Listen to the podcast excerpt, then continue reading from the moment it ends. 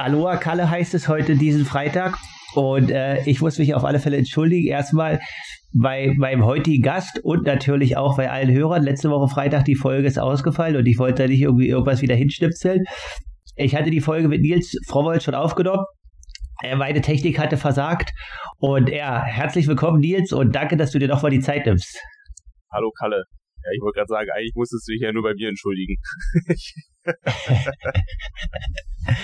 ja, das ist definitiv. Wir können auch gerne nochmal eine Stunde sprechen. Ich, ich habe ja Zeit. Äh. Oh, du hast jetzt Zeit, äh, ich auch. Und natürlich, aber einige der Hörer haben schon gefragt, dass sie äh, dich auf die Folge mit dir gefreut haben. Und äh, ja, deswegen auch war auch danke, wie ich gerade schon gesagt habe, äh, dass du dir heute die Zeit nimmst. Ja, wie sieht dein Alltag aktuell aus? Wie sieht mein Alltag aktuell aus? Also ich meine, noch hat sich jetzt nicht extrem viel verändert. Ähm, ja, also ich hm, schreibe gerade meine Bachelorarbeit. Ich muss noch eine Klausur schreiben. Das äh, ist natürlich, äh, frisst ein bisschen Zeit. Ansonsten zwei Kinder, ein bisschen Training und alles irgendwie probieren unter einen Hut zu bekommen und äh, nebenbei noch ein Haus bauen. Also es ist schon so, dass ich sehr unterschiedliche Aufgaben habe und dass mein Tag äh, an manchen Tagen auch gut und gerne mal ein paar, paar Stunden mehr hätte. Aber ähm, ja, ich will mich nicht beschweren. Äh, ich bin glücklich so, wie es ist. Äh, es macht mir alles Spaß und dementsprechend ähm, macht man das ja auch gerne und zumindest der Part mit der Universität, der ist ja bald abgeschlossen, sodass ich da dann auch, äh, sodass da dann wieder Kapazität frei werden. Ja, auf alle Fälle cool und interessant, aber wir wollen ja jetzt heute auch äh, ein bisschen sportlich zurückblicken oder fangen wir einfach jetzt aktuell bei 2023 an. Du hast ja quasi äh, deine letzte Langdistanz dieses Jahr irgendwie in Rot gemacht oder hast das verkündet, dass es dein letztes Rennen war. Und ja, also man hatte so ein bisschen das Gefühl, also auch ich, ich verfolge dich natürlich, weil wir früher über Trainingslager waren, da gehen wir später noch drauf ein, äh, dass du dieses Jahr für Rot irgendwie da mal richtig viel investiert hast. Du sagtest es irgendwie, zwei Kinder, Familie. Äh, ich glaube, du warst in Girona im März irgendwie, warst in Foromö und dann hattest du, glaube ich, leider wieder einen Ermüdungsbruch im Oberschenkel und so weiter. Ähm, hast du eigentlich ja so gedacht, okay, ich gebe für Rot noch mal richtig Gas? Also so war es irgendwie, also man wusste ja nicht, dass es dein Abschiedsrennen wird, ähm, aber vielleicht wusstest du es schon vorher. Aber man hatte irgendwie das Gefühl, dass du dies Jahr noch mal mehr investiert hast, vor allen Dingen im als du vielleicht sonst gemacht hast in den letzten ein, zwei Jahren. Boah, das würde ich jetzt also ich habe nicht mehr investiert wie in den letzten ein, zwei Jahren. Also ich meine, was jetzt Fakt ist, ich habe im Winter ein bisschen mehr mich auf Studium konzentriert, dementsprechend habe ich dann vom Winter so den harten Switch gemacht und dann wieder äh, ja, das Training deutlich höher gefahren. Also da gab es schon einen krassen Switch. Ich muss ich auch korrigieren, äh, war dann doch auch nur ein Ödem, kein Ermüdungsbruch. Ähm, also dementsprechend nicht ganz so wild. Ähm, und auch ähm, ja, ich will nicht sagen, dass es von vornherein klar war, dass Rot meine letztes, also es ist mein letztes Langdistanzrennen. Also ich bin noch bis zum Ende des Jahres äh, Triathlet und auch Profi. Dementsprechend wird da hoffentlich noch was kommen, aber äh, Rot war jetzt so wie so mein emotionaler Abschied und meine letzte Langdistanz. Und eigentlich der ursprüngliche Plan war es ein bisschen die Saison zu gucken. Ähm, ja, schaffe ich nochmal den Sprung nach vorne, schaffe ich das nochmal alles umzureißen und nochmal eine geile Platzierung zu machen und da habe ich mir halt Rot rausgesucht als Rennen, weil ich in der Vergangenheit einfach gute Erfahrungen damit gemacht habe. Ich stand da ja auch mehrfach auch im Podest, konnte das Rennen gewinnen, wusste das Rennen, also das ist wahrscheinlich das Rennen, was mir am, am meisten liegt. Ähm, da wird natürlich auch das Teilnehmerfeld sein, wo ich mich danach ganz gut einschätzen kann, wie weit es noch nach vorne gehen kann. Ähm, und da war halt auch klar, ähm, dass das Rennen halt auch so ein bisschen über meine sportliche Zukunft entscheidet. Also wenn ich halt einfach sehe, okay, es reicht halt nur noch für einen achten, neunten Platz oder fünften Platz, da hätte ich für mich selber einfach entschieden, dass das nicht mehr das sportliche Ziel ist, für was der, sich der Aufwand dann lohnt, weil wenn man einfach mal weiter vorne gewesen ist, dann ist es dann halt auch einfach schwierig für sich selber dann halt auch Ziele zu definieren, für die man dann auch wirklich brennt. Das war eigentlich so diese Ausgangsposition. Ähm, dann kam halt die Verletzung dazwischen. Also ich meine, du hast es angesprochen, das Training lief dann eigentlich super gut. Zwei Wochen Girona mit einer coolen Truppe. Dann bin ich mit Fred Funk für drei Wochen die Höhe gefahren. Und dann kam halt der letzte Tag und äh, ich sollte, ich glaube an dem Tag, wo abends der Schmerz angefangen ist, bin ich zehnmal tausend Meter gelaufen. War alles, also auf der Bahn auch oben.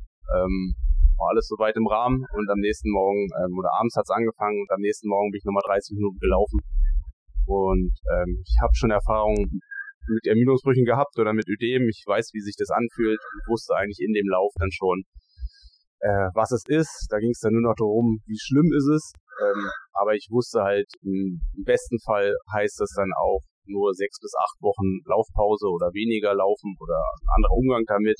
Und wusste eigentlich auch, dass dieses Rennen, wie ich es mir in Rot eigentlich erhofft hätte, also durch, also dass ich da halt einfach nochmal sehe, wie weit komme ich sportlich, dass es so nicht geben wird und habe dann auch relativ schnell für mich selber entschieden, ähm, okay, dass äh, meine sportliche Laufbahn oder mein Profi-Dasein wird zum Ende des Jahres zu Ende gehen, weil ich ähm, ja, weil weil ich das Ruder dann irgendwo nicht mehr rumreißen kann und habe dann auch gesagt, okay, ähm, ich will Rot nochmal machen ähm, unter schlechteren Bedingungen, also ja, ich bin vorher nicht viel lauf, also ich konnte vorher nicht viel laufen wegen dem Ödem, weil es dann doch auch viel Probleme noch bereitet hat und auch immer noch bereitet.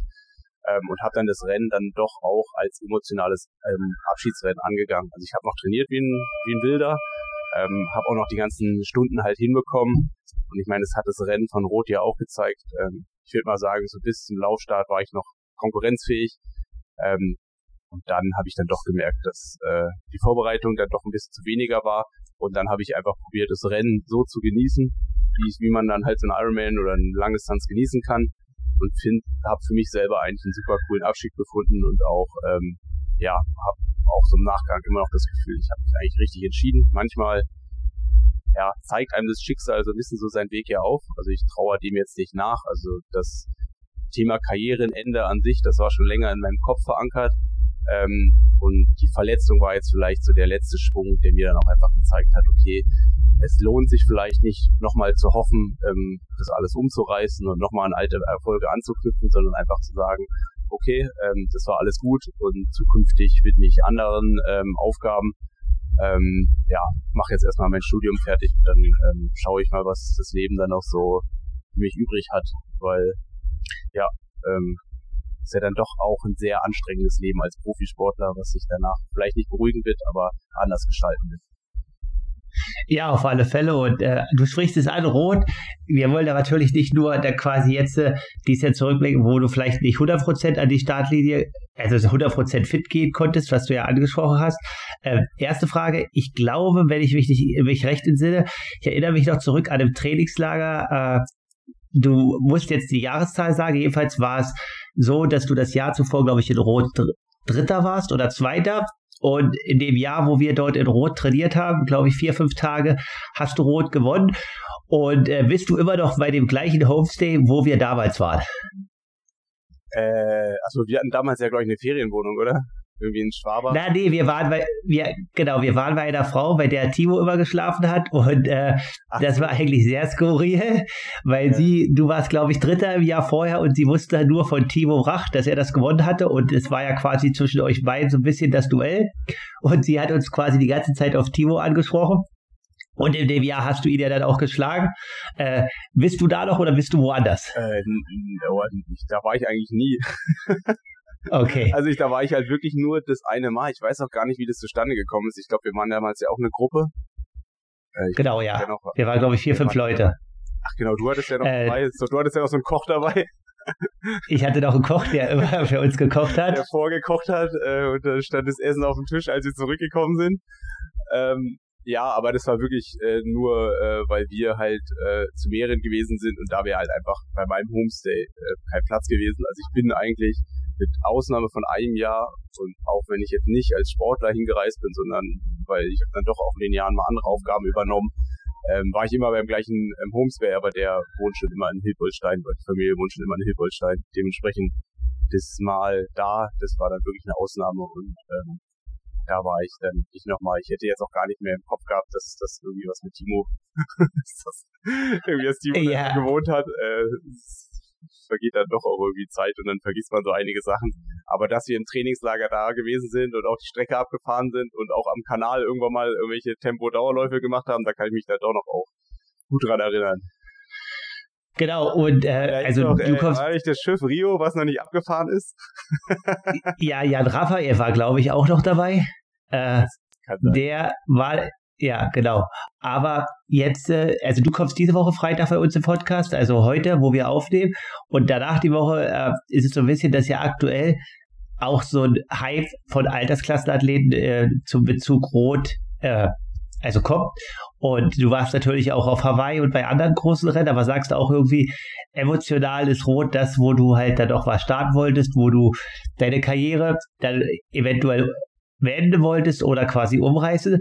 Ähm, ist Rot dann auch für dich nicht nur aus sportlicher Sicht ein anderes Rennen, sondern auch vom Flair? Oder was macht für dich, sage ich mal, aus Profisicht auch dieses Rennen aus? Ja, ich meine, klar spielt natürlich extrem rein. Das ist ein Rennen, wo ich immer viele Erfolge und viele gute Erfahrungen sammeln konnte. Also ähm, das hat dann, wenn man halt irgendwo hinkommt und es funktioniert einfach. Also für mich war es halt einfach, ich bin da hingekommen ähm, und ich konnte die Tage da immer genießen. Es war immer stressfrei. Man hat so diesen ganzen Hype so mitgenommen.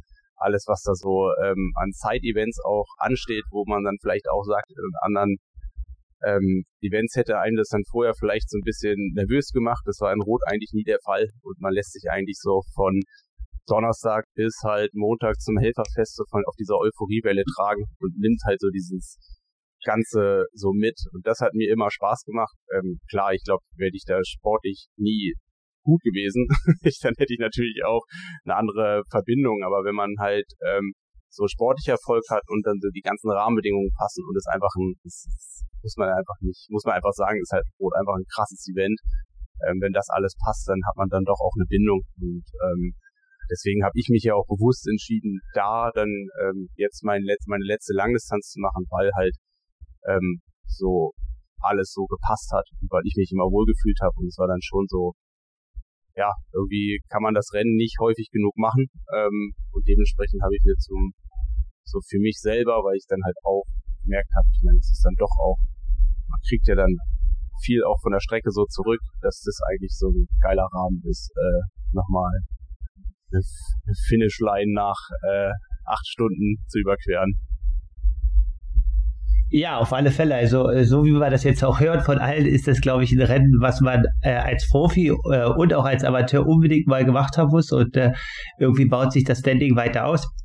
Aber auf alle Fälle, äh, ja, auch bei dir ähnliche Erfahrungen, die ich, die die Amateure quasi auch für sich dann auf der anderen Ebene schildern.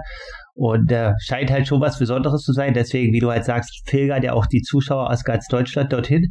Und äh, das macht das irgendwie aus. Aber ja, wir wollen vielleicht trotzdem noch mal ein bisschen zurückblicken. Äh, also, du hast es jetzt gesagt, du hattest eine Idee, was dich äh, zurückgeworfen hat. Und äh, wir haben uns 2010 bei einem legendären Trainingslager, ich weiß auch gar nicht mehr, wie das so richtig zustande kam, irgendwie äh, bin ich da durch Christian Frochlo irgendwie durch Zufall hingekommen, äh, auf Fuerteventura. Das erste war, ich glaube, 2011 oder es war das Jahr der Jahreswechsel 2010, 2011 kennengelernt und äh, ich glaube, damals warst du noch Coach-Distanzler und äh, du hast es ja auch in deinem Post neulich auf Instagram geschrieben, dass du das eine oder andere Mal ähm, eine, eine Idee hattest, eine Ermüdungshoch und so weiter. Und ich weiß, dass du damals mal zu mir gesagt hast, diesen ganzen Reha-Mist, das machst du nicht, also es war, glaube ich, relativ lang, kannst ja gleich mal sagen, wie lang das bei dir aber alles war, äh, bevor du dann auf die Langdistanz gewechselt bist, machst du nicht noch Wahl mit und oder hast du keinen Bock drauf, was ich auch total nachvollziehen kann, aber es kam ja dann so, dass du doch das eine oder andere Mal nochmal den Neustart gemacht hast. Und da ist so ein bisschen die Frage, äh, auch für die Hörer, wie war deine Motivation und deine Kraft, äh, weil dich das das erste Mal, also so glaube ich, ja schon, wo du gesagt hast, viel Energie gekostet hat. Äh, ja, aber trotzdem hast du es ja das ein oder andere Mal dann immer wieder zurückgeschafft, äh, was dann natürlich auch ein langer Weg jedes Mal war. Ja, also müssen wir vielleicht chronologisch anfangen. Ich habe 2011 ähm, war, hatte ich zum ersten Mal ein nicht nur eins, sondern wie so mehrere Frakturlinien im, ähm, im Schienbein, also so ein Ermüdungsbruch im Schienbein, das relativ, also der, der Bruch war super ausgeprägt. Ähm, ich habe verschiedenste Fehler so im Umgang damit gemacht ähm, und schlussendlich ist es damit geendet, dass ich insgesamt neun Monate auf Krücken gewesen bin, ähm, dass ich zwischendurch mal drei, vier Monate keinen Sport mehr machen konnte, ähm, dass ich schon Gespräche mit Ärzten hatten, die mir gesagt haben, ich soll damals schon mein Studium irgendwie wieder aufnehmen ähm, und wo das ganze Projekt Leistungssport ähm, ja sehr auf der Kante gestanden hat. Das hat mich dann doch auch sehr mitgenommen, weil es ist halt so, wenn man sich für Leistungssport entscheidet, dann entscheidet man sich in den meisten Fällen ja 100 Prozent dafür. Also ich habe ja mein Studium dann unterbrochen und habe alles irgendwie auf die Karte gesetzt. Und wenn ich dann halt eine Verletzung zwingt, äh, da kürzer zu treten, dann ist es natürlich erstmal ein Schlag und man, man kriegt halt, also man definiert sich ja über den Sport. Ähm, der Freundeskreis ist natürlich viel aus dem Sport und man, ja, es zieht einen ein bisschen die, die, die Füße weg. Und wenn es dann einfach auch nicht besser werden will, also ich habe dann auch keine Ahnung, wie häufig in so, ich in so einer MRT-Röhre gelegen habe oder wie häufig äh, äh, ich zu irgendwelchen Ärzten gerannt bin, äh, die dann irgendwelche Wunderheilungen versprochen haben oder von denen ich mir eine Wunderheilung versprochen habe. Und schlussendlich, ähm, ja, wollte halt nichts so richtig besser werden. Und das hat mich selber so runtergezogen, ähm, weil ich halt gar nicht wusste, wie ich damit umzugehen habe, weil bis zu dem Zeitpunkt habe ich fünf, sechs Jahre Triathlon gemacht. Es ging eigentlich immer nur in eine Richtung. Ich habe relativ spät angefangen, so mit Abitur. Bin halt so nach drei Jahren das erste Mal international gestartet und konnte relativ früh das Ganze schon als Profi machen. Und dann ach, bin ich mehr oder weniger ein komplettes Jahr ausgefallen. Ähm, dann, ähm, ja, hat ja auch mit der Verletzung, ähm, hat ja so auch ein bisschen in die Richtung dann Langdistanz, Wechsel von Kurzdistanz, Langdistanz stattgefunden. Weil, ja, das DTU-Team damals war halt einfach zu stark oder ich war halt nicht stark genug, je nachdem, wie man es dann halt betrachtet. Und da war eigentlich auch klar, ich habe da jetzt nicht unbedingt eine Zukunft ähm, und ich wechsle auf die Langdistanzen. Dann ist, das, ist der ganze Stein ja so ins Rollen gekommen. Und danach gab es schon auch immer wieder Verletzungen, aber die waren halt lange nicht so schlimm wie äh, wie die wie die erste 2011, sondern es war dann doch eher ja so klassische Ermüdungsbrüche. Also ich hatte halt viel, ich hatte eigentlich immer nur Ermüdungs äh, Ermüdungsgeschichten, also entweder Frakturen oder Ödeme, ähm, auch halt beide Füße, beide Fersenbeine, beide Schienbeine, jetzt halt am Oberschenkel. Also ich habe da schon noch einiges durchgemacht. Ähm, aber der große Unterschied war halt, dass es danach immer relativ einfach geklappt hat und ich war halt natürlich also die Erfolge auf der langen die hat mir auch selber immer gezeigt und so diese Sicherheit gegeben, okay, ich habe hier schon ähm, so, ich habe schon Erfolge feiern können. Also ich habe dann ja auch äh, Arizona schon den ersten Ironman gewonnen. Ich habe eigentlich gesehen, okay, ich muss es eigentlich nur schaffen, verletzungsfrei zu sein und dann gehöre ich zu den Besten. Und das hat mir dann auch schon viel geholfen in den Phasen, wo ich halt weniger Sport treiben konnte. Und dadurch, dass die, keine Ahnung, ob es mit meinem Kopf so zusammengehangen hat, dass ich das einfach nicht so negativ gesehen habe, sondern einfach äh, wusste, okay, ich muss meinem Körper jetzt die Zeit geben und dann wird das schon wieder. Ähm, oder auch die Verletzung dann halt auch einfach nicht so schlimm war oder ich halt einfach besser damit umgegangen bin, ist natürlich schwer darüber nachzudenken, aber oder der ist im Nachgang nochmal so ähm, zu, zu, zu, zu betrachten. Aber es war auf jeden Fall so, dass es gar nicht mehr so kompliziert war wie am Anfang und es dann meistens diese klassischen zwei bis drei Monate nicht laufen und dann kann man halt wieder Vollgas geben. Und dann hat sich das ja auch meistens so eingependelt, dass relativ schnell der Erfolg wieder gekommen ist. Eine Ausnahme war dann 2017. Das hat mich auch, das hat mir auch schon so ein bisschen die Beine weggezogen, weil ähm, da war wieder eine ähnliche Geschichte. Ich hatte 2017 ja so vor Hawaii ungefähr vier Wochen vorher ähm, haben halt meine Achillessehnenprobleme äh, angefangen Probleme zu machen. Es war dann so, dass ich mit zwei halben Achillessehnen auf Hawaii gestartet bin, äh, in einer richtig geilen Verfassung. Es ist wahrscheinlich auch der Tag gewesen, wo ich es hätte schaffen können, auf dem Podest zu stehen. Ähm, also so von meinen physischen Fähigkeiten, aber ich hatte halt die Probleme an den Achillessehnen. Und das hat dann auch wieder dazu geführt, dass boah, ich fast ein halbes Jahr nicht laufen konnte. Ich hatte dann auch wieder zwei Ödeme an beiden Fersenbeinen plus zwei halbe Achillessehnen. Und das war dann schon auch so eine Phase, wo ich nicht mehr wusste, ähm, mache ich Sport dann überhaupt noch so weiter, weil halt alles, was so mit Krücken zu tun hatte, was so mit Ärzten zu tun hatte, das hat bei mir selber immer so eine Blockade aus, also hervorgerufen. Ähm, und das war schon so, wo, wo ich dann auch im Studium angefangen habe, gemerkt habe, ich muss so irgendwas nebenbei noch machen oder halt dann wieder angefangen habe. Ähm, und so, wurde dann auch erst besser, als ich mich von allem so befreit habe und dann, also von allem Stress, den ich mir so auferlegt habe mit Therapien und so, sondern ähm, ich habe dann eigentlich ganz am Ende gar keine Therapie mehr gemacht. Und dann ist es so peu à peu besser geworden. Und ähm, ja, im Nachgang ist dann halt auch wieder so, dann fängt man wieder an. Hätte ich auch nicht gedacht, dass ich nochmal zu, zu welchen Wettkämpfen komme. Aber man fängt dann an zu trainieren, es macht dann Spaß. Ich hatte damals eine coole Truppe, mit denen ich so trainiert habe. Und dann kommt man so peu à peu wieder rein und dann merkt man eigentlich, okay, äh, ich bin noch nicht am Ende, also ich will es doch mal versuchen. Ähm, und äh, ja, ist dann ja auch du, äh, so gekommen. Ja, auf alle Fälle richtig cool. Und äh, du redest natürlich jetzt auch dann vielleicht von den Hawaii, was da nicht so gut ausgegangen ist, aber ich glaube 2000, du wusst nicht die Jahreszahl berichtigen, aber 2014 warst du, glaube ich, Fünfter bei der 73 WM. Und dann auch Fünfter auf Hawaii. Ist es richtig? Sechster, Entschuldigung.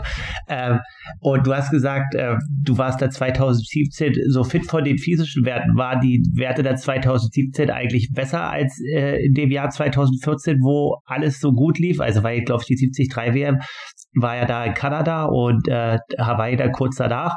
Und äh, ja, da schien es ja eigentlich alles richtig nach vorne zu gehen. Und du, den, dass du den Schlüssel für Hawaii hattest, äh, ja, was, was, also bist du mit dem Rennen oder mit diesem Jahresverlauf eigentlich so im Gesamtrückblick deiner Karriere richtig zufrieden oder sagst du auch da, äh, ja, da wäre vielleicht doch das eine oder andere drin gewesen, weil das ja zwei hochklassige Rennen in kurzer Reihenfolge sind, die ja richtig krass sind vom Ergebnis her.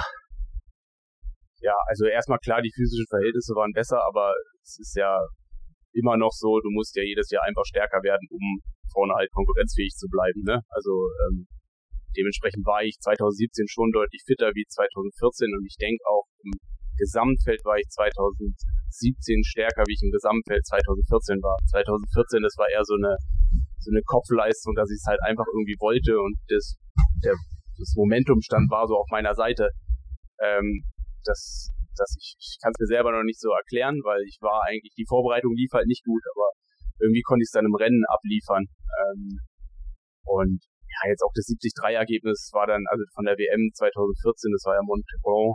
Die ersten drei waren ein ganzes Stück besser und ich war halt bis einen Kilometer vom Ende war ich noch äh, auch auf dem vierten und dann bin ich mit dem Sanders gespurtet und der hat mich bergab abgespurtet. Also kann man sich auch nicht mehr vorstellen, wenn man den jetzt so laufen sieht. Äh, hätte ich das vielleicht früher gewusst, dann hätte ich das vielleicht anders gemacht. Aber ich meine, ob du dann Vierter oder Fünfter bist, ist, ist natürlich ein Unterschied, aber ist jetzt natürlich nicht so groß wie Dritter oder Vierter zu werden. Und ähm, ja, also wenn man dann so auf 2017 guckt, also ich meine, klar sind dann auch einige Erfolge dazugekommen, also wie der Roterfolg 2015.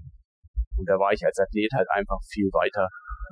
Und da hatte ich halt einfach die Möglichkeit, also ich meine, als ich ausgestiegen bin, war äh, Cameron Worth äh, irgendwie 30, 40 Meter vor mir. Ich habe den schon sehr deutlich gesehen. Also ich war quasi in Hawaii kurz davor, auf dem vierten Platz vorzulaufen. Das war so ungefähr bei, auf der, an der Palani Road, also bei Kilometer 16. Und dann hatte ich zwei kaputte Achillessehnen. Ähm, ja, ich auch gemerkt habe, ich schaffe jetzt nicht, noch weiter in diesen Schmerz hereinzugehen. Und ich muss jetzt einfach sagen, okay, bis hierhin und nicht weiter. Und ähm, im Nachgang war das vielleicht der Tag, wo Podiumplatz möglich gewesen wäre. Ich meine, es war mein Ziel, von meinem ersten Hawaii-Auftritt bis eigentlich jetzt im Hawaii einmal auf dem Podest zu stehen. Ich denke, ich hätte die Möglichkeiten gehabt. Aber am Ende muss halt alles zusammenpassen. Also du musst dann halt an dem Tag auch zwei gerade Achillessehnen haben und die nicht wehtun. Und wenn du die halt nicht hast, dann ist Leistungssport halt so brutal, dass, dass dann halt irgendwie andere deine Träume oder sich deine Träume erfüllen. Und ähm, klar ist man auch am Ende so von so einer Karriere, ähm, sage ich, insgesamt bin ich happy mit allen. Also ich habe ich habe immer alles gegeben, also ich habe alles, was in meiner Macht steht, getan dafür, irgendwie das Maximale rauszuholen. Ähm, dann deswegen muss ich irgendwie happy sein mit dem, was ich erreicht habe. Aber klar, gerade so dieses Hawaii-Ding, also ich habe es ja dann insgesamt dreimal versucht nach 2014. Es hat halt wegen den verschiedensten Gründen nicht geklappt. 2019 war ich halt auch irgendwie auf Platz 10 bei Kilometer 30, Muskelfaserrissener Wade und dann bin ich nach Hause gehumpelt und der 20. Ähm, und das waren halt so 2017, 2016 wegen der Verletzung. Ähm, und 2015 war halt einfach ein rahmenschwarzer Tag mit Platten und allem, was dazugehört. Und ich habe mich auch ein bisschen doof dann auch angestellt. Aber es ist halt, ähm, ja, manchmal gehört das halt mit dazu. Ähm, ist natürlich ärgerlich. Klar würde ich jetzt im Nachgang auch sagen, ich hätte sicherlich mehr Rennen gewinnen können. Ähm, aber ich habe halt immer alles gegeben. Also was willst du ändern? Also es ist ja jetzt nicht so, dass äh, dass ich es nicht wollte oder es ist nicht, oder ich wusste es in dem Moment auch nicht besser, wie es fun funktionieren könnte. Und von daher kann ich damit leben, aber klar wird halt auch immer so dieses, was wäre 2017 gewesen, hätte ich das und das noch machen können. Aber ich glaube, das gehört ja irgendwie in allen Lebenslagen dazu. Das ist ja nicht nur aus Sport äh, so zurückzuführen. Ähm, insgesamt, wie gesagt, äh, war das alles eine runde Geschichte Und ich kann auch immer noch in den Spiegel gucken und sagen, ich habe alles dafür getan, mir meine Träume zu erfüllen. Und jetzt bin ich happy mit dem, was dabei rausgekommen ist. Und alles andere ist, gehört halt irgendwie auch mit dazu. Ja, auf alle Fälle und äh, definitiv kann man auch nur mega Respekt zollen vor den Hawaii-Ergebnissen. Also natürlich träumt jeder Langdistanz-Profi wahrscheinlich davon, äh, irgendwie in Hawaii mal auf dem Podium zu stehen oder das ist der Antrieb wahrscheinlich von, also für viele von uns, äh, so wie es für viele Amateure irgendwie der Antrieb ist, einmal nach Hawaii zu kommen. Ähm, und dass es halt nur eine begrenzte Anzahl Athleten gibt, die das schafft, ist halt so und äh, gehört halt dazu. Aber trotzdem, äh, wie du halt sagst, du warst relativ oft auf Hawaii und äh, ja, trotzdem, äh, erstmal auch Gratulation auch zu dem damals, glaube ich, sechsten Platz, was du ja gerade gesagt hast. Äh, äh, wird man dich so nochmal auf Hawaii sehen? Also wirst du doch mal irgendwie äh, nicht in den Familienurlaub als Altersklassenathlet auf die Insel reisen oder ist das Thema quasi Sport an sich nicht abgeschlossen, aber der Traum von Hawaii ist gelebt und äh, ist auch äh, quasi dementsprechend beendet? Also der Traum als Sportler, denke ich, er ist hoffentlich begraben. Also, keine Ahnung, sag niemals nie, was du so für doofe Gedanken irgendwann hast. Äh, aber eigentlich will ich nicht nochmal als Sportler nach Hawaii. Also ich habe da jetzt derzeit keine Ambition. Und für mich ist es auch gerade schwer vorstellbar, irgendwie in 10, 15 Jahren das als äh, Amateursportler dann nochmal zu machen. Ich würde aber super gerne in irgendeiner anderen Funktion auf die Insel. Also, wie gesagt, ich will jetzt nicht hin, nur um mir das Rennen anzugucken, sondern sonst, ich hätte gerne Aufgabe. Also ähm, irgendwie vielleicht einen Athleten begleiten oder für irgendein Brand dann da vor Ort zu sein oder keine Ahnung, komplett weit gesponnen. Ähm, wenn ich dann irgendeiner Reportage oder so mitwirken darf oder im Fernsehen irgendwas machen könnte, dann würde ich es natürlich auch danken annehmen. Ähm, aber wie gesagt, wenn will ich eine Aufgabe haben und dann würde es mir super viel Spaß machen, so diesen ganzen Trubel aus einer anderen Perspektive mal zu erleben, weil als Sportler hast du dann ja doch einen sehr eingeschränkten eingeschränkten Blick für alles, weil du dann doch sehr auf dich selber fokussiert bist und es sich nur darum dreht, wie kann ich das maximal am Renntag rausholen. Ich glaube, wenn, äh, ja, wenn eine andere Aufgabe da ist, kannst du, glaube ich, manche Sachen mehr genießen, wie man die dann vielleicht auch als Sportler oder als Profi dann in dem Sinne ähm, erlebt. Ja, wahrscheinlich schon. Und äh, wie du halt ansprichst, sind wir halt, wenn wir zum Rennen fahren, immer nur im Tunnel und so weiter und man sieht das Ganze drumher unter äh, anderem Blick. Äh, Du hast es äh, angesprochen so vorhin schon ganz kurz, dass du dich als Profi, auch natürlich wie jeder Amateur, jedes Jahr weiterentwickeln musst, wenn du dabei bist und dass der Sport äh, sich aktuell auch ja stark weiterentwickelt und äh, auch auf der Langdistanz immer schneller wird. Also wir haben jetzt ja auch in Rot, du warst ja live dabei hier am Start äh, von Magnus Ditlev quasi äh, gesehen, dass es halt auch immer schneller wird, auch äh, auf der Langdistanz. Ähm, und auch, dass die Athleten immer jünger werden, die sich da trauen. Ähm, aus deiner Sicht, also weil du ja schon auch ein bisschen länger dabei bist, sage ich mal, in dem Bereich, was sind zum Beispiel, warum denkst du, dass immer jüngere Athleten jetzt auch 73 und Langdistanz machen oder was sind die Gründe, dass sie dorthin wechseln und auch äh, eher nicht so klassisch, wie man das gelernt kriegt, äh, quasi, oder wie wir das so erst Kurzdistanz und irgendwann wechselt man auf die Langdistanz. Was sind deiner Auffassung nach die Hauptgründe dafür? Ich glaube, das hat viel mit Know-how zu tun. Also A, es ist viel leichter, an das Know-how zu kommen, was du benötigst. Und natürlich spielen zwei wesentliche Faktoren eine Rolle. Früher war es eigentlich so, du warst gut auf der Langdistanz, wenn du ökonomisch gut warst. Also sprich, du musstest viele Jahre trainieren, um es halt hinzubekommen, die Langdistanz anständig zu überleben, äh, zu überleben oder halt irgendwie keinen Einbruch zu erleben, weil gerade so das Thema Ernährung, das war schon immer wichtig, aber es waren vielleicht nicht die Produkte auf dem Markt oder das, Know-how auf dem Markt, äh, wie man damit umzugehen hat. Sprich, es gab eigentlich nur den einen Weg, möglichst ökonomisch zu sein. Und dann musste man als Diesel dann über die komplette Strecke zu kommen. Jetzt äh, ist es halt so, es gibt A, viele gute Brands und Produkte und du kannst natürlich ähm, dich so zu train so trainieren, dass du nicht nur ökonomisch sein, also du musst schon trainieren, dass du ökonomisch bist, aber auf der anderen Seite kannst du natürlich auch trainieren, deinen Tank über Kohlenhydrate weiter zu füllen, was natürlich die Anpassung relativ einfacher funktioniert, wie dieses Thema Ökonomie extrem weit auseinander. Also musst du auch trainieren, aber es ist, dauert halt einfach nicht so lange. Und ich glaube halt, wenn du früher damit anfängst, geht das natürlich noch schneller, wie wenn du anfängst mit irgendwie 20, mit 30 irgendwie alles anders zu machen wie die zehn Jahre davor, dann brauchst du natürlich einen längeren Anpassungseffekt. Ähm, und das nächste sind, glaube ich, auch einfach die Schuhe. Also früher ähm, brauchtest du halt einfach einen Körper, der halt mit Schuhen, die halt sich super flach, super hart waren und äh, das musstest du erstmal überstehen. Jetzt mit der neuen Schuhtechnologie, das ist ja auch nicht mehr neu, aber jetzt, was da so in den letzten drei, vier Jahren so passiert ist, ähm, lässt jetzt auf jeden Fall erstmal vermuten, dass es so gerade so Geschichten, dass die Muskulatur irgendwie anders beansprucht wird. Ähm, aber man kann ja auch relativ schnell schon wieder den nächsten Ironman oder so machen. Von daher sind so die ganzen Regenerationsprozesse danach, weil halt so diese Muskelermüdung anders reinspielt, die sind nicht mehr so extrem wie früher. Ich glaube, das zusammen, plus dass, dass jeder eigentlich das Know-how hat, ähm, relativ früh schon aerodynamisch auf dem Fahrrad zu sitzen, gut zu schwimmen, weil halt bei YouTube du überall irgendwas findest, brauchst du halt auch nicht mehr ähm, Experten um dich rum. Also klar, umso besser du wirst, umso ratsamer ist es natürlich, Experten um dich herum zu haben, aber du hast natürlich am Anfang noch gar nicht die Möglichkeiten, dahin zu kommen, so dass es jetzt dann doch auch viele, viel größere Chancengleichheit gibt.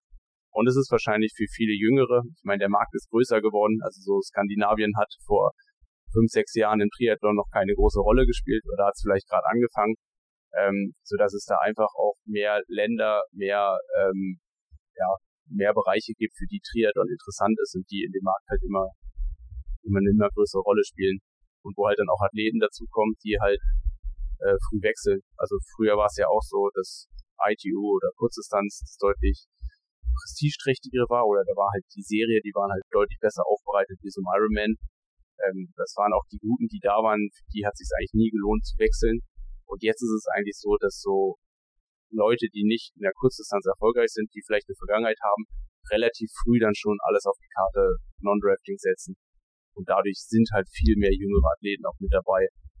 Ähm, ich meine, klar, die richtig guten Kurzdistanzler, die machen natürlich weiter Kurzdistanz bis am Ende ihrer Karriere oder bis zum, bis zum gewissen Punkt halt. Sich, sind die halt wahrscheinlich dann auch schon über ihren Punkt hinaus oder die meisten. Ähm, aber es sind voll viele Athleten. So ein Backegaard ist ja ein gutes Beispiel. Oder halt auch vielleicht welche, die gar keinen Kurzdistanz-Hintergrund haben, die direkt in diese Langdistanzschiene äh, reinkommen, ähm, weil sie vielleicht auch äh, ja, nie in einem Verband drin waren, aber es halt wie jetzt, weiß ich, in Dänemark auf einmal das Rennen gibt da oder ähm, eine Community gibt, die sind dann natürlich direkt äh, irgendwie auch im Non-Drafting drin. Ich glaube, da spielt vieles mit rein. Ja, also definitiv und äh, auch, ja, also es entwickelt sich immer weiter und so wie du halt sagst, äh, früher war es halt so, dass es eigentlich immer eine ähnliche Athleten äh, oder Athletennamen bei dem 73 oder Ironman vorne steht. Jetzt ist es teilweise so, dass auch als Profi du dich dann immer wunderst, wer denn das jetzt schon wieder ist und den Namen hast du ja eigentlich noch nie gelesen. Und äh, ja, also da gibt es einfach eine größere Anzahl an, an Athleten und da halt auch dann wahrscheinlich einfach eine größere Klasse. Äh, als Sport, du sagst, Wissen ist viel verfügbar und äh, natürlich auch frei, aber dem, wie lange du deine Karriere gemacht hast, hast du natürlich auch viel Wissen über Triathlon und über Ausdauersport in dem Sinne. Und äh, ja, ist es so, dass du dich aktuell, du hast ja vorhin gesagt, in der Funktion würdest du dich freuen, auch mal nach Hawaii äh, zurückzukommen, Reportage, was auch immer, dass du dich aktuell auch so siehst, irgendwie als Trainer tätig zu sein oder sagst du, da jetzt nach, der, nach dem Karriereende Studium und dann würde ich schon auch gerne erstmal ein bisschen Abstand haben und dann schauen wir, mal, wo der Weg uns hintreibt. Ja, also grundsätzlich würde ich erstmal nichts ausschließen. Also ich denke halt einfach, ich meine, ich war jetzt zehn Jahre selbstständig. Ähm, und es hat halt viele, viele Vorteile, aber halt auch Nachteile, wie das du eigentlich 24-7 erreichbar sein muss. Also, oder jetzt als, als Sportler 24-7 sich, sich darum dreht, halt besser zu werden. Du hast halt keine Wochenenden, gar nichts.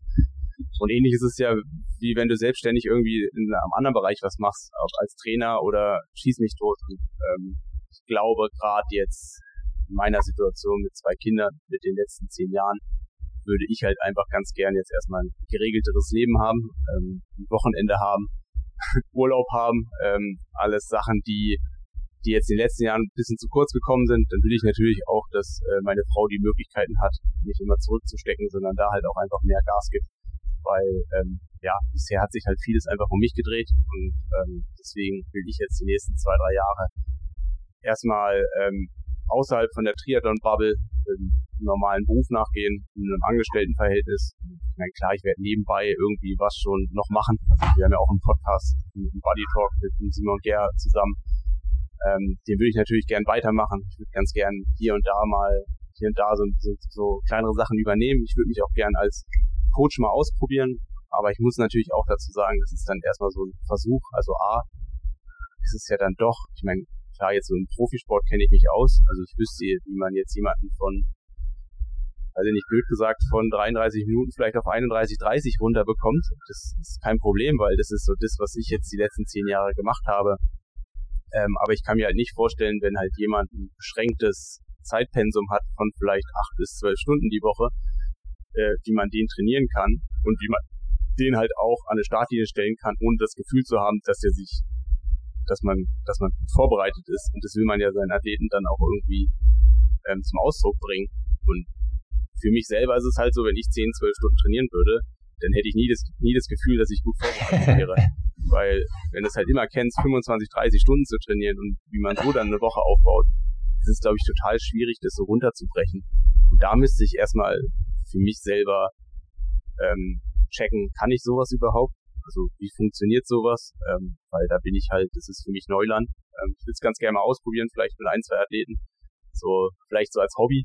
Ähm, dann würde ich sehen, ob es mir dann irgendwie taugt. Aber ich selber sehe mich gar nicht so als Trainer, sondern was mir, glaube ich, extrem viel Spaß machen würde, wäre so, ähm, äh, so in der Organisation von Athleten drumherum irgendwie was zu machen. Also so Sponsorengeschichten, äh, so Pressekoordination, irgendwie vielleicht so ein bisschen Ideen hinter, also Ideen Richtung Vermarktung, ähm, vielleicht auch so eine Art Mentor zu sein. Also sowas würde mich jetzt viel mehr interessieren. Und ich glaube, da sehe ich mich auch viel mehr. Also dass ich, dass ich ein jüngerer Athlet, dass ich den auch einfach begleite, dass ich mit dem dann auch zu Rennen fahren kann. Ähm, aber dann halt auch immer so auf der, auf der, auf der Profischiene, weil ich, also ich, wie gesagt, es würde mir Spaß machen.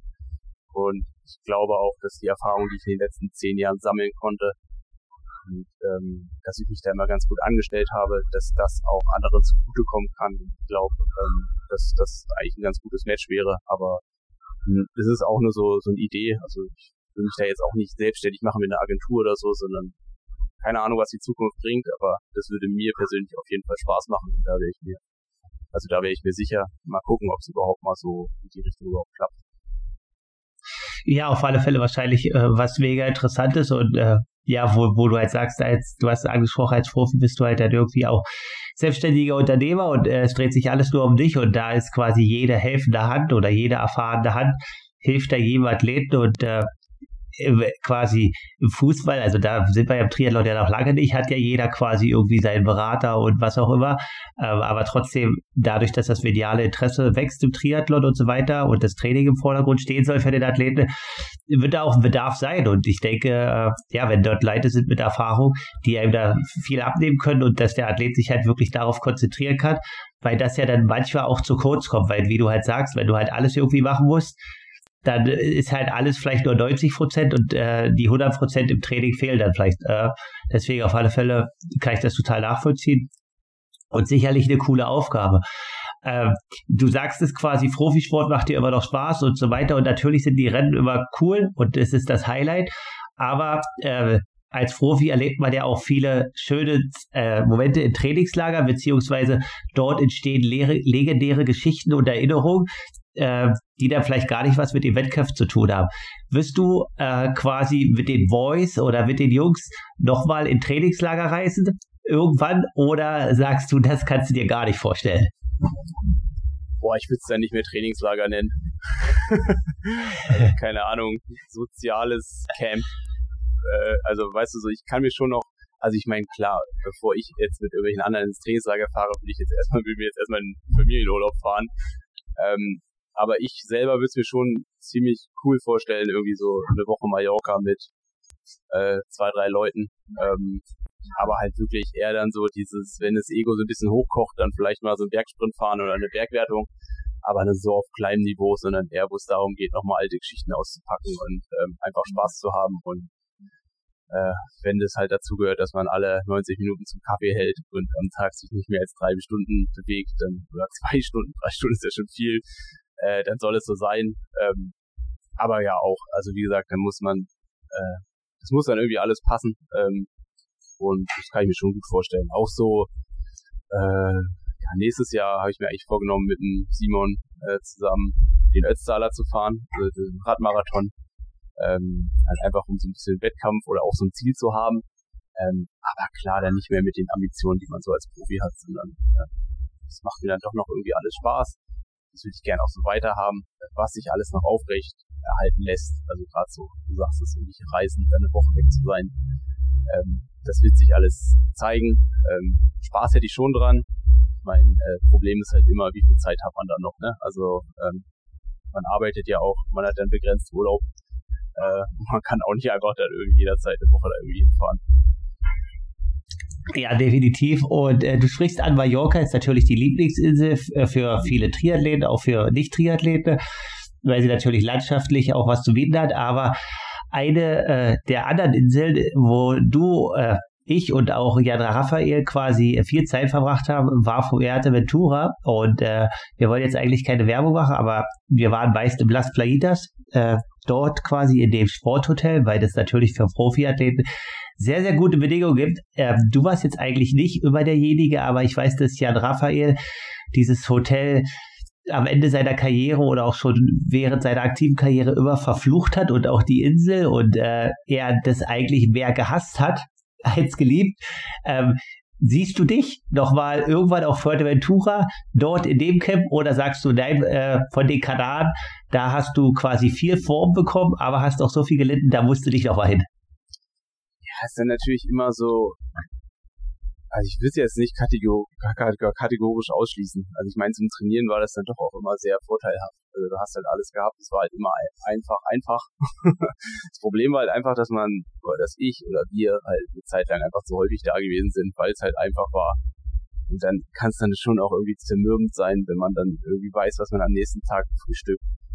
Andererseits war halt auch immer so, ich glaube dann also weißt du, dann ist ja für einen selber oder auch für als, als, als Hobbyathlet ist ja Trainingslager ein ganz anderes Highlight, was man ja viel mehr hype, weil man es halt einfach nicht mehr so kennt. Also ich meine, ich war ja teilweise fünfmal irgendwie den Wintermonaten im Trainingslager. Also das ist eher so dieses, dann arbeitest du halt dein Ding ab. Aber wenn ja dann wieder der Spaß im Vordergrund steht und es nicht darum geht, möglichst viel Training äh, oder das möglichst viel da rauszuholen, sondern einfach nur Spaß zu haben, dann von mir aus gerne. Also ich meine, da gibt's ja dann auch Möglichkeiten, weiß ich nicht, ob ich irgendwann mal einem Camp oder, also heißt in einer, in einer anderen Position halt dahin komme.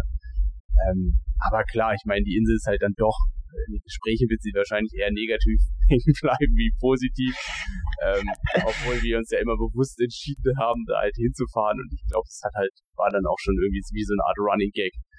Dann halt dauert den Wind zu verfluchen oder ähm, ja, heute dann irgendwie so ein bisschen auf die Schippe zu nehmen, weil er halt einen schlechteren Tag hat, hatte. Ja, nee, definitiv, aber wie du halt sagst, also trotzdem war es einfach und man ist immer fit geworden und es hat was gebracht. Äh, ja, sportliche Disziplinen, die jetzt doch kommen oder die man macht, du hast gesagt Ötztaler, äh, du bist ja relativ früh, glaube ich, schon geschwommen als Kind. Äh, ja, also jetzt äh, natürlich dieses Jahr beendest du doch als Profi. Wirst du auch danach noch die Schwimmhalle öfter sehen oder sagst du, ah, nee, ich konzentriere mich wirklich erstmal aufs Radfahren und Laufen, weil es halt einfach auch zeitlich, wie du halt sagst, äh, einfach viel einfacher ist, als immer in die Schwimmhalle zu gehen? Äh, ja, das ist die erste Frage. Und die zweite, die ich doch habe, äh, du hast gesagt, du versuchst dies Jahr oder möchtest dies Jahr noch Rennen machen. Steht da schon was Genaues fest oder weißt du da noch nicht, was kommt und wir lassen uns einfach überraschen? Ja, also A, konzentrieren werde ich mich jetzt erstmal auf andere Sachen neben dem Sport. Also, ist, also ich probiere schon noch Sport zu machen, aber so wie es halt reinpasst, das hat dann einfach nicht mehr die Priorität. Äh, sicher wird auch sein, Schwimmen wird erstmal äh, begrenzt dann stattfinden, also ab nächsten Jahr, weil es dann doch einfach zu zeitaufwendig ist. Und ich meine, ich bin einfach seit 30 Jahren also wahrscheinlich bin ich die letzten 30 Jahre im Schnitt vier bis fünfmal die Woche geschwommen. Und irgendwann hat man, glaube ich, in seinem Leben auch gut Bahn gezogen. Dann wird die, ja, ist es so schön, äh, dann wird die nächste Bahn dich nicht noch zufriedener machen, sondern dann ist dein, äh, dein Grenzprodukt ist dann irgendwann fallend. so. ähm, dementsprechend, äh, ja, das wird, das wird auf jeden Fall weniger werden. Ähm, Laufen, ja, jetzt gerade ist es so schwer zu sagen, weil zudem ist ja irgendwie noch omnipräsent. Also es ist noch da, also es behindert mich nicht, aber ich kann jetzt auch nicht voll draufhauen. Sprich, das muss ich erstmal auskurieren lassen und dann wird Laufen dann schon auch immer eine Rolle spielen. Aber ich denke, mir persönlich macht Radfahren einfach mehr Spaß, weil auch wenn man nicht hundertprozentig fit ist, ähm, also hundertprozentig fit in dem Sinne, wie man, wie ich es jetzt gewohnt bin, fit zu sein, dann ist Radfahren dann doch auch eine gute Möglichkeit, so, weiß ich nicht, Gespräche, sozialen Kontakt mit anderen zu fahren, ähm, ist dann doch angenehmer zu gestalten wie beim Laufen, ähm, weil beim Laufen muss man dann doch auch so einen gewissen Fitnessgrad haben, damit sich das halt auch wirklich lohnt. Von daher würde ich einfach Radfahren, weil es mir einfach leichter fällt, weil es mir einfach mehr Spaß macht und ähm, das ist eigentlich so den Grund. Und dann so Ötztaler, den in Anführungszeichen, die nehme ich dann so mit. Also da wäre ich vorher keine Intervalle fahren. Oder wahrscheinlich werde ich schon Intervalle fahren, weil man dann doch auch einmal Lust drauf hat. Aber ich werde jetzt keinen Trainingsplan haben oder gezieltes vorbereiten. Ähm, ja, da will ich mir einfach verschiedenste Sachen aus, ausprobieren. Ich mache jetzt auch Ende des Jahres noch so ein High Rocks Rennen mal mit. Ähm, da habe ich eine Anfrage bekommen. Das, das tue ich mir noch an. Da habe ich auch irgendwie Lust drauf. Ähm, aber probiere dann alles so vielseitig wie möglich. Und Rennen äh, oder Wettkämpfe sind dann schon noch Bestandteil, aber ähm, die Leistung ist dann kein Ziel mehr, sondern es ist dann doch eher das Erlebnis. Ja, äh, auf alle Fälle. Und äh, man hört das auch relativ oft, dass äh, so ein bisschen dieser Ötztaler auch mittlerweile echt ein Prestigeschritt ist und viele darauf schielen und darauf Bock haben. Und jetzt natürlich, du warst, wir haben vorhin drüber gesprochen, mehrmals auf Hawaii. Äh, jetzt findet die WM in Nizza statt, dieses Jahr. Und äh, ja, als erstes sage ich mal, wen siehst du da so ein bisschen, ja, vielleicht deine zwei, drei Favoriten äh, bei den Männern? Und äh, ja, grundsätzlich, wie findest du die Entscheidung äh, einmal aus Amateursicht und aus Profisicht, dass wir die WM halt jetzt an anderen Standorten haben? Ja, ich fange mal mit letzterem an. Ähm, also ich könnte schon gut damit leben, wenn man einfach sagt, okay, man hat ein rollierendes äh, Verfahren, dass man andere Strecken rein, reinbekommt, dass dadurch auch andere Athletentypen ähm, irgendwie eine Chance haben. Dazu muss man ja auch immer sagen, dass man vielleicht dann so jetzt aus europäischer Sicht mit Nizza so die, äh, die Reisen so ein bisschen beschränken kann oder beziehungsweise, dass man das so ein bisschen vereinfachen kann, weil es ist natürlich auch schwierig. Ich meine, jeder kennt die Preispolitik auf Hawaii, die soll jetzt dies Jahr jetzt auch nicht groß besser geworden sein. Ähm, und dann sprich jedes Mal dann irgendwie für eine Woche Unterkunft 10.000 Euro zu bezahlen, ist natürlich jetzt auch nicht langfristig, ähm, langfristig, äh, ja, das, was man irgendwie jeder stemmen kann. Und es soll ja natürlich auch keine Elite-Veranstaltung werden. Also Elite-Veranstaltung mit, dass halt jemand, der liquider ist, dass der halt einfach bessere Möglichkeiten hat, da zu starten. Da starten. Ähm, dementsprechend So, äh, ja, von daher finde ich, fände ich das eigentlich cooler, wenn man eigentlich gesagt hätte, okay, ähm, ähm, die, man, also was, was ich halt, oder wo ich denke, was ein Fehler ist, dass man halt gesagt hat, okay, man trennt halt Frauen und Männer, weil irgendwie gehört es, das, das gehört halt irgendwie zusammen. Gerade jetzt so der Triathlon, der in der Vergangenheit dann doch viel ähm, sich darüber auch ausgezeichnet hat, dass halt gerade Männer und Frauen gleichberechtigt sind, was halt Preisgeld, ETC angeht. Also es ist ja schon immer ein, Sport gewesen, wo es halt keine Unterschiede gemacht wird, was jetzt nicht jeder Sport für sich irgendwie in Anspruch nehmen kann. Ähm, und daher finde ich es halt schade, dass man das einfach teilt, ähm, sagt, okay, die einen da, die anderen dort, im nächsten Jahr anders, sondern ich kann damit leben, dass man sagt, okay, nur alle zwei Jahre auf Hawaii ähm, und dann dazwischen irgendwie ein rollierendes Verfahren, also dies ja vielleicht irgendwie dann nach Nizza, dann äh, zwei Jahre später von mir aus ein anderer Kontinent. Ähm, aber so finde ich es halt irgendwie doof. Ähm, ich glaube, das ist eigentlich so mein Hauptkritikpunkt. Ähm, ja, also wie gesagt, Hawaii alle zwei Jahre, das wird auch reichen. Von mir aus hat man dann eine Wertschätzung dann auch, der Hawaii-Sieger ist halt krasser wie der andere, weil es halt einfach so ist durch die Historie, aber ähm, ja, man sollte nicht Männer und Frauen trennen. Wer kann in Hawaii diese, oder wer kann Nizza gewinnen? Ähm, also ich glaube, der Top-Favorit jetzt nach Rot, ja, eigentlich ja nicht erst seit Rot, sondern insgesamt wird wahrscheinlich, äh, wird wahrscheinlich der, äh, äh, weiß gerade, wird wahrscheinlich der Dieter sein, weil der hat einfach das krasseste Paket. Also ich meine, der schwimmt halt okay, der wird nicht extrem viel verlieren, er wird wahrscheinlich was verlieren, also ich kann mir schwer vorstellen, dass er da in den Wellenbecken oder im Wellen, welligen Ozean vorne mit rauskommt, aber lass ihn mal nur zwei Minuten haben. Es wird halt, denke ich, viel entscheidender sein, wie kommt er die Berge hoch, weil er dann doch ja auch ein bisschen schwerer ist, ähm, weil er halt einfach extrem groß ist. Aber er hat halt einfach die Radpower und er kann die was treten. Von daher sehe ich ihn da gerade in der Pole Position, ähm, weil ja auch in Rot jetzt extrem viele aus der Weltspitze gewesen sind, die er dann doch recht deutlich geschlagen hat. Ähm, und die beiden Norweger, wenn die auslassen, ähm, sehe ich da jetzt gerade keinen anderen, der da irgendwie mit, reinmischen sollte. Ähm, ich würde natürlich Frodo das so ein bisschen hoffen, das hätte ich nochmal geil so als Abschied. Ähm, aber ja, ähm, ich denke dadurch, also ich denke, das wird so, ja, wird halt so in die Richtung gehen. So gerade jetzt so Sportler wie halt irgendwie Schifro oder wenn man da alles noch mit reinzählen kann, gefühlt haben die immer eine Schwäche zu viel.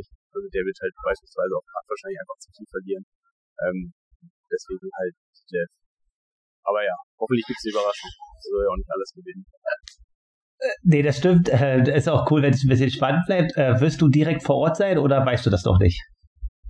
Äh, also Stand jetzt werde ich wahrscheinlich nicht vor Ort sein. Ähm, wenn noch irgendwas reinkommen sollte oder mich äh, irgendjemand fragt, dann äh, ja, dann würde ich da schon hingehen, aber wahrscheinlich werde ich nicht da sein. Das ist ja dann doch auch, wie gesagt, ich bin jetzt, ich will jetzt nicht der, der Fanboy sein, der dann irgendwie an der Strecke steht, sondern wenn will ich da hin, um halt auch eine Aufgabe zu haben. Und ähm, ja. Ja, nee, auf, auf alle Fälle äh, cool und äh, kann ich auch total nachvollziehen, dass du halt sagst, äh, ja, wenn du dahin fährst, dann willst du halt auch eine Aufgabe haben und äh, da als Funktion irgendwie tätig sein. Und vielen, vielen Dank erstmal heute nochmal im Nachhinein, also quasi, ich habe es ja vorher schon gesagt, für das Gespräch. Und Gratulation, äh, ja, aus unserer Sicht, äh, also von Konrad und mir und auch von den Hörern, zu einer großartigen Karriere. Also es ist ja noch ein bisschen, aber ja, also Chapeau und Glückwunsch und alles Gute und äh, ja, Erdenkliche für die Zukunft. Ja, Dankeschön. Und ich muss jetzt hier Aloha oder Mahalo sagen, was? Du kannst auch äh, Aloha sagen, Mahalo. Ich weiß nicht, was euer äh, quasi, ah, das können wir kurz noch einspielen. Du hast es nur kurz erwähnt. Du machst selber einen Podcast mit Simon Gehr. Äh, ja, wann erscheint der? Wo können die Leute euch hören? Ähm, und da kannst du natürlich auch euren Endspruch machen, den ihr immer macht. Wir haben nichts Spezielles, äh, sind dann relativ spontan. Ähm, ja, wir heißen Buddy Talk ähm, und wir erscheinen jeden Dienstag auf allen gängigen Podcast-Plattformen. Dementsprechend, wer da mal Bock hat reinzuhören, genau. geht auch um Triathlon-Szene. Manchmal schauen wir so ein bisschen über den Tellerrand hinaus. Also jetzt hatten wir gerade den Linus Strasser im Interview, den Slalomfahrer, aber Großteil geht es dann doch auch um Triathlon ähm. Ja, auch äh, kann ich nur empfehlen, sehr cooler Podcast äh, mit Daniela Bleimehl. Also den fand ich richtig cool. Das war einer der letzten, den ich jetzt gehört habe. Ich glaube, der ist vor zwei Wochen nach dem Ironman Frankfurt gewesen. Äh, definitiv hört mal rein und schaltet dort ein. In, in dem Sinne auch an alle Hörer, Aloha und wir hören uns. Bis dann.